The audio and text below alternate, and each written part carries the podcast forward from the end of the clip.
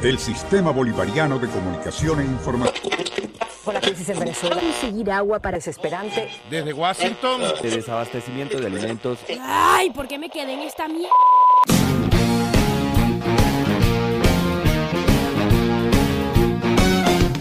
¿Por qué quedarte? El espacio donde te mostramos que no todo está perdido. Una producción de Sanguchito Productions y Mackie Bailey. Tardes, sean bienvenidos toda la juventud venezolana que todavía se pregunta ¿por qué quedarme en este país? Yo soy Mackie Bailey, arroba Mackie Bailey, y soy la encargada de presentarte a los protagonistas de la movida artística y cultural de Venezuela actualmente, quienes se quedaron por el arte, y quizás los que te ayuden a encontrar una razón para quedarte. Hoy tenemos un programa súper interesante con una persona súper especial, súper especial para mí y para todos los que hemos visto clases con ella. Eh, y se trata de Yasmín Centeno, arroba profe Jazz, que se ha encargado de motivar a través de su aula, sea su aula eh, en, en la católica o a través de sus redes sociales, su aula virtual, como ella la llama, se ha encargado de motivar a una juventud venezolana e incluso internacional a expresarse, a moverse por lo creativo y a nunca eh, dejar morir la creatividad. Bueno, bienvenida Yasmín Centeno a este programa que se llama ¿Por qué quedarte? Énfasis en arte. ¿Ok? Oye, qué bello, qué bello nombre. Para darles más o menos un resumen, Yasmín Centeno tiene 10 años siendo profesora de oratoria, de televisión y de dirección de arte. Y ya como a experiencia personal, porque yo llamo a Yasmín Centeno para este programa? Porque Yasmín Centeno fue mi profesora de dirección de arte en la católica y también fue mi, mi profesora de televisión. Y profe Jazz fue una de las primeras personas que me hizo ver que en Venezuela todavía se pueden hacer cosas bonitas. Y que me abrió los ojos a pensar, no todo es tan malo, no todo es tan feo. Cuando se tienen las ganas se puede hacer lo que uno quiera, ¿no?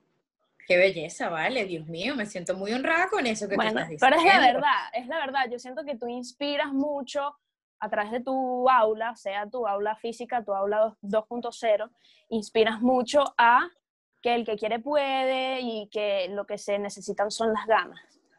Entonces, y lo sigo manteniendo. Y bueno, yo quiero empezar preguntándote si siempre sentiste vocación por la docencia, o sea, ¿cómo pasas de ser Yasmín Centeno, comunicadora social, a lo que es ahora profe Jazz? Mira, yo te voy a ser muy honesta. Yo no me imaginé jamás que para mí las aulas iban a significar lo que significan el día de hoy. A ver, eso por un lado. Pero por otro lado, yo siento que siempre he tenido una debilidad por el tema de enseñar.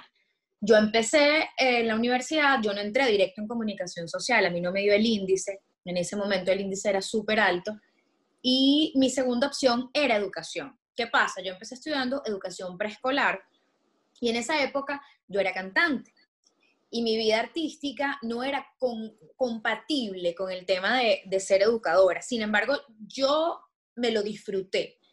Un día una profesora me dijo de educación que yo debería replantearme mi vida porque yo no pegaba con el perfil del docente de la UCAP. Mira qué increíble la vida, ¿no?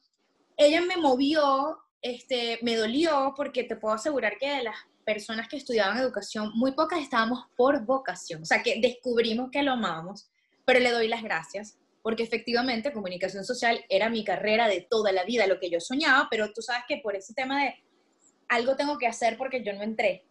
Entonces, pedí Mm. cambio, tenía un índice, eh, un promedio muy alto, pedí cambio y entré en la UCAP, pero la vida me dio un giro y me dijo, no, todavía no vas a estudiar, te vas a ir del país y vas a cantar en otro país. Entonces me mudé, me fui de Venezuela y dejé mi cupo guardado. Entonces, eh, yo creo que todo, sin yo darme cuenta, como que el universo siempre me puso como que, ah, en tu momento te va a tocar vivir algo que no te esperas.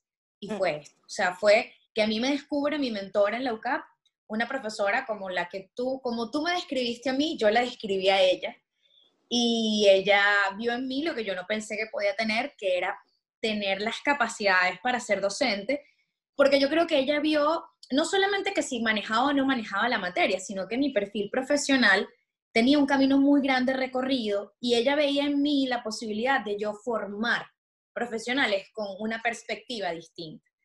Y mira, yo no salí de la UCAP, o sea, yo terminé la carrera, no tuve break porque empecé inmediatamente a dar clases y la verdad es que cada día me fue enamorando más la misión al punto de decir, necesito tener un profe virtual porque si yo algún día me voy del país, si hay algo que a mí me hace feliz es dar clases y yo tengo que tenerlo en la maleta y la única manera de llevármelo era siendo profe virtual, que es lo que tengo hoy.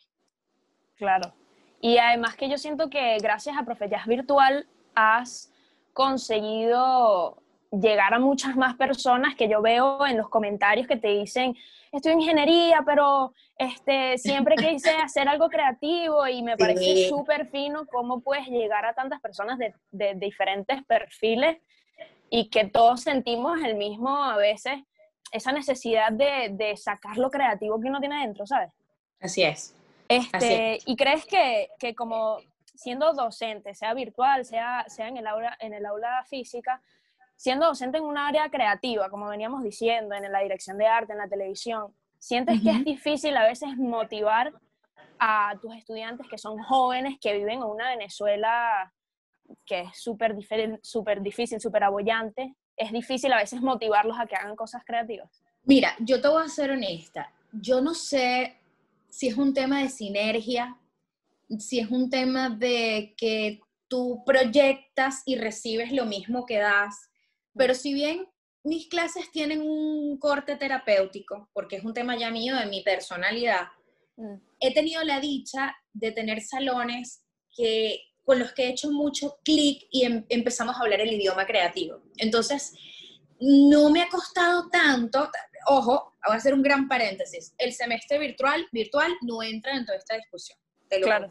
no lo meto, no existe, para mí no existe, eso fue otra experiencia totalmente distinta, pero hasta mi última promoción física, puedo decirte que mm, no tenía tanto que motivar, sino hacerle ver al otro todas las posibilidades que había cuando tú te soltabas y cuando tú veías el mundo desde otra perspectiva. Entonces, realmente siempre se me convirtió como en un reto fascinante mantenerlos como que de verdad yo puedo hacer esto, o sea, de verdad yo puedo llevar a cabo esto. Entonces, ha sido un juego sinérgico, o sea, yo doy y recibo de ellos como que lo mismo.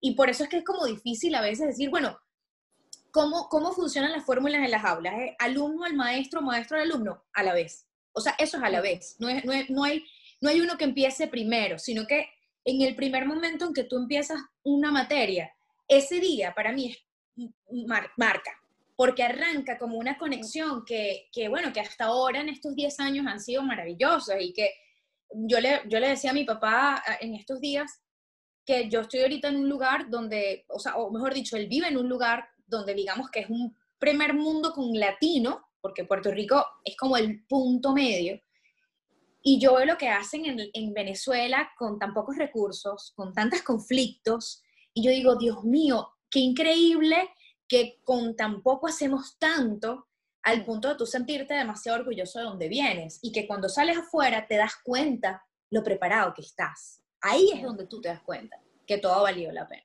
honestamente. Claro, y creo que lo que me venías comentando al principio de que gracias a la pandemia tuviste que salir y quedarte en Puerto Rico tanto tiempo que no lo tenías planeado, te da obviamente la parte mala, o sea, el contra de, bueno, estás de lejos de tu casa, cómo te reinventas estando tan lejos, es algo que no estaba planeado, pero te da el pro de eso, tienes una nueva perspectiva ante lo que es Venezuela y qué significa vivir en Venezuela. Total. ¿Y qué significa prepararse en Venezuela para la vida? Porque en mm. Venezuela tú no te preparas solamente académicamente, te preparas para la vida. Entonces, ¿qué pasa? Cuando estás en otro país, sientes como que, ok, o sea, eh, tengo los servicios básicos, puedo ser demasiado productiva.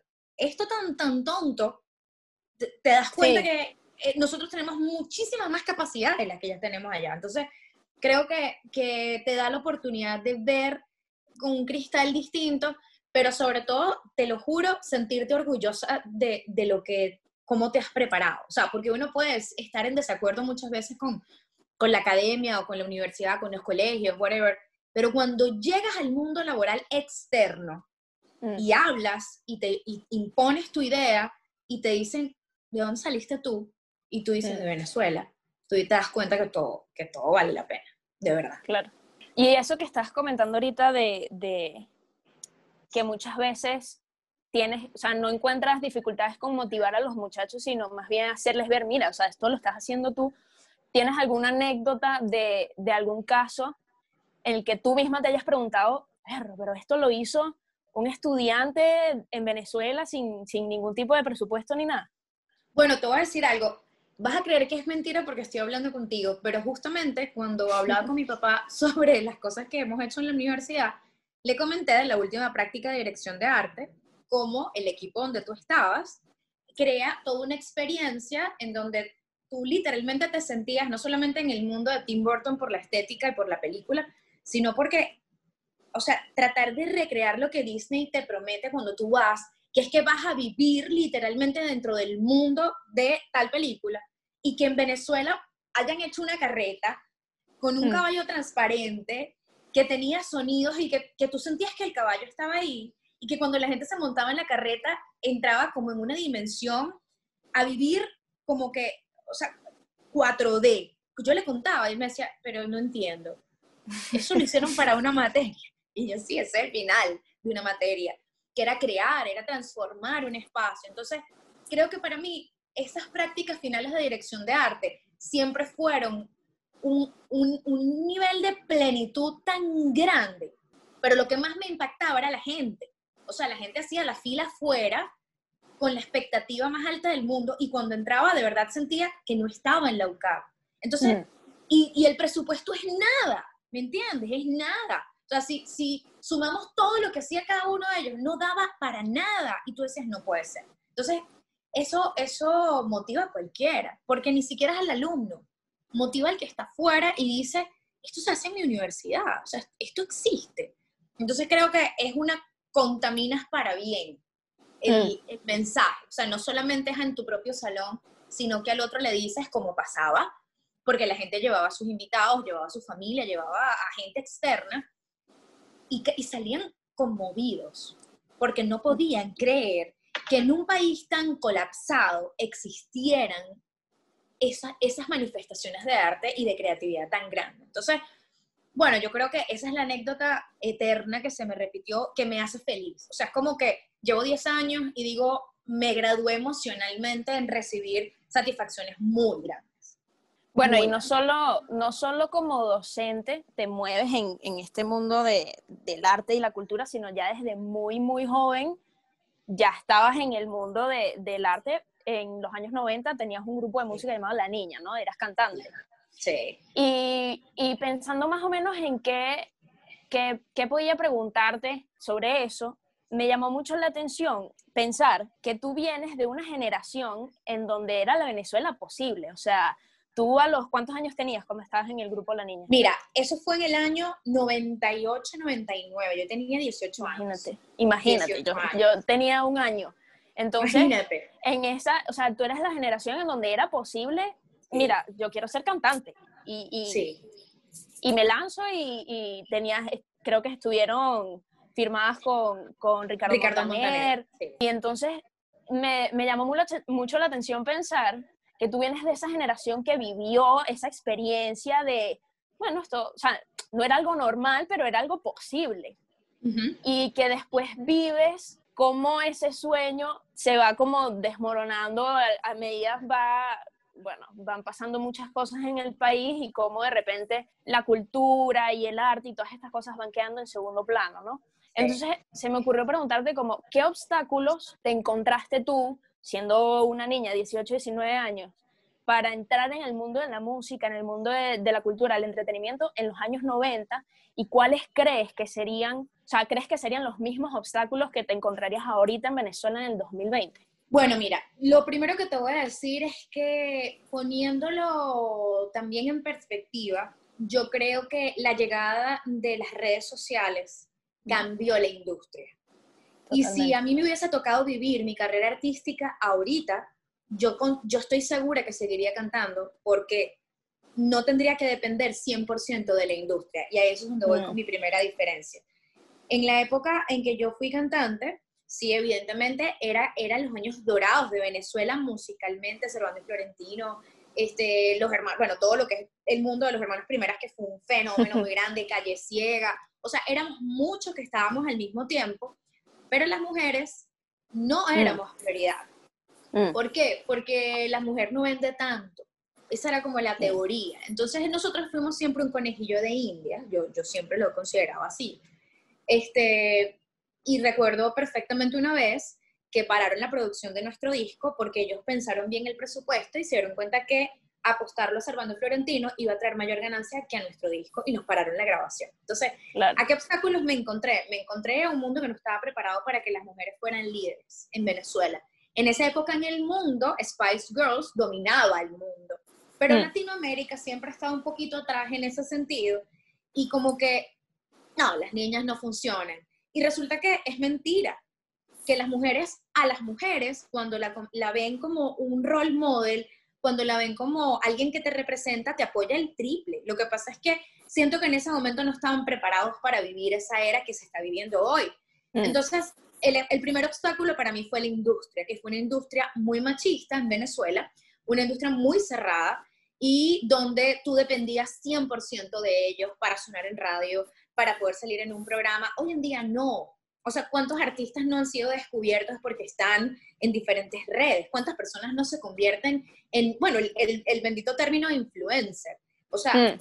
en el, ser un influencer dependía de una industria, ya no. Cosa que me fascina que ocurra hoy en día, porque si es verdad, Venezuela está complicado, pero mientras existan las redes sociales, hay una ventana importante para que tú dejes conocer tu trabajo, porque deja de ser un trabajo local para convertirse en un trabajo internacional. Entonces yo siento que TikTok, Instagram, Twitter, han sido unas ventanas fabulosas para que la gente dé a conocer lo que tiene. Entonces, digamos que en ese momento el obstáculo de la industria, ¿cuál es el, obstáculo de ahora? Bueno, que el, el, mundo político se traga completamente el mood del país. Mm. Entonces, evidentemente, es como que, bueno, ¿cuándo ser oportuno? Porque entonces en el país siempre hay un quiebre, hay una crisis, entonces es como que eres un indolente. Entonces, mm. como que, bueno, y entonces cuando me toca a mí. Entonces, digo que hay, eh, eh, mm, cada una de esas eras han tenido sus pros y sus contras, pero con todo y todo, yo me quedo con el presente. O sea, yo me quedo con el presente porque esta, esta, aquí la gente puede ser el medio. No necesitas que alguien te diga tú eres bueno, sino que si tú eres bueno y tomas por las riendas un medio tuyo, ya lo lograste, lo hiciste. Entonces, me quedo con el presente y por eso es que le digo a la gente, emprende, hazlo, atrévete, prepárate, por supuesto. O sea, tampoco la mamarrachada, porque nunca he estado de acuerdo con eso.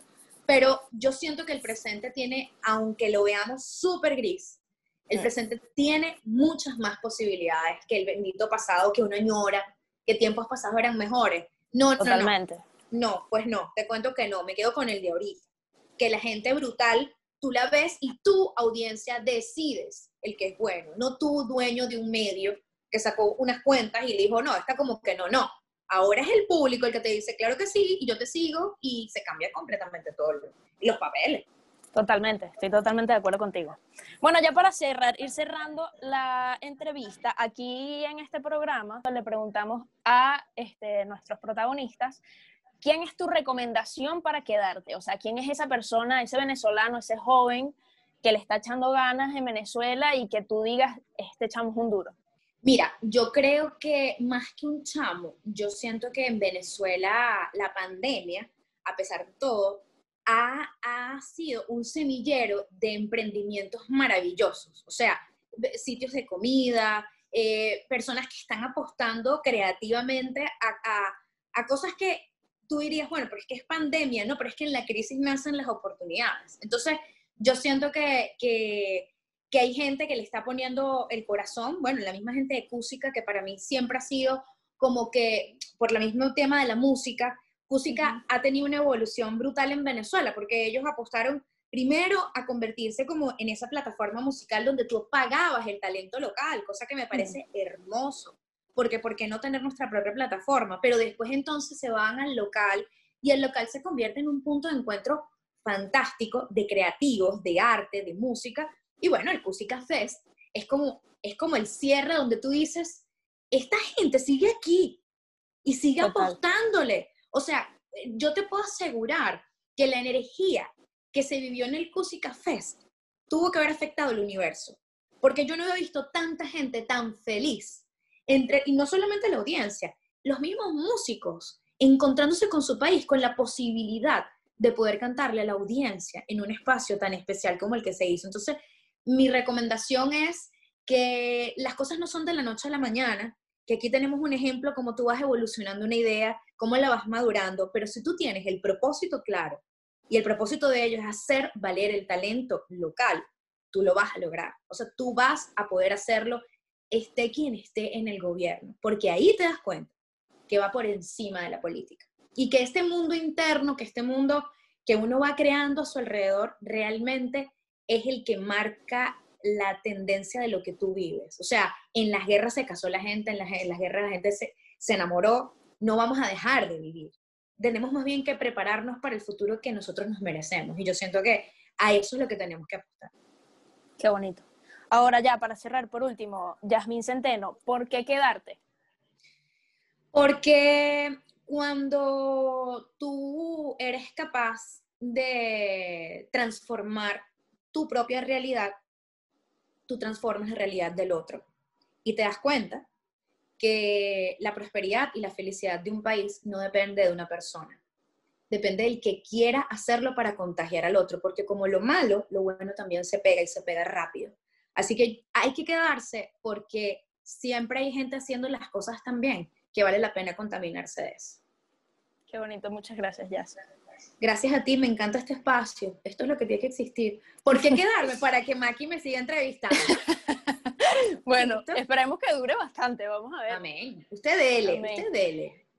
Gracias, mi amor. qué bonita mi Venezuela. Ya tengo por lo menos una razón más para quedarme. Se fue la luz. No te preocupes, carga tu teléfono con el Power Bank, que aquí siempre estaremos para darte más razones de por qué quedarte.